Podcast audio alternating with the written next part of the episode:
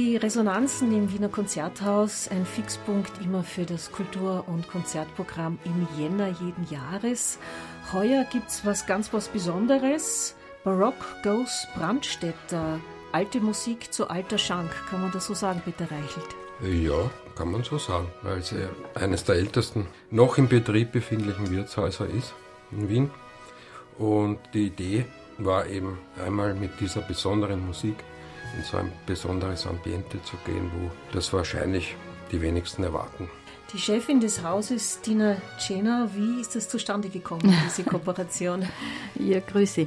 Ja, der Herr Reichelt ist Stammgast in unserem Herrn Neuser alten Wirtshaus und äh, ja, über das Sprechen kommen Leute zusammen, ne? so sagt man doch im Wirtshaus. Ne? Und dann haben wir mal über Musik seine Ambitionen zur Musik gesprochen und ja, sind zu dem Schluss gekommen, das würde passen. Barock Goes Brandstätter, wer wird denn zu hören sein? Das ist eigentlich die große Sensation. Also zu hören wird sein der Václav Lux am Cembalo mit einigen Mitgliedern des Kollegiums 1704. Also es ist eine Top-Besetzung für so ein Pilotprojekt. Tina Cena, was wird das Publikum erwarten? Wird man bei Tischen sitzen? Sowohl als auch. Also es werden natürlich ein paar Sessel reingeben, aber die meisten sitzen bei Tisch.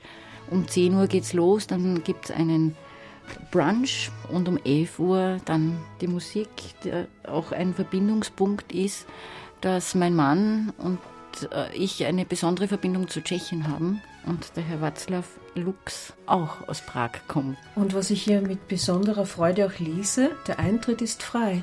Ganz genau. Die Idee war einfach, dass wir barrierefrei sozusagen auch anderen Menschen, die vielleicht kein Abo fürs Konzerthaus haben, die sie vielleicht nicht so einfache Karten kaufen würden fürs Konzerthaus mal eine andere Perspektive, eine andere Musik bieten können. Zu diesem barocken Gastspiel mit Václav Lux wird mhm. da was äh, Spezielles noch serviert? Ja, genau. Es wird ein Brunch gemacht, der alles auf dieses Thema abzielt. Mein Koch macht sich schlau und wird dann dementsprechend, was so in die Zeit geht, weil der Brandstätter ist von 1889, also ein bisschen später.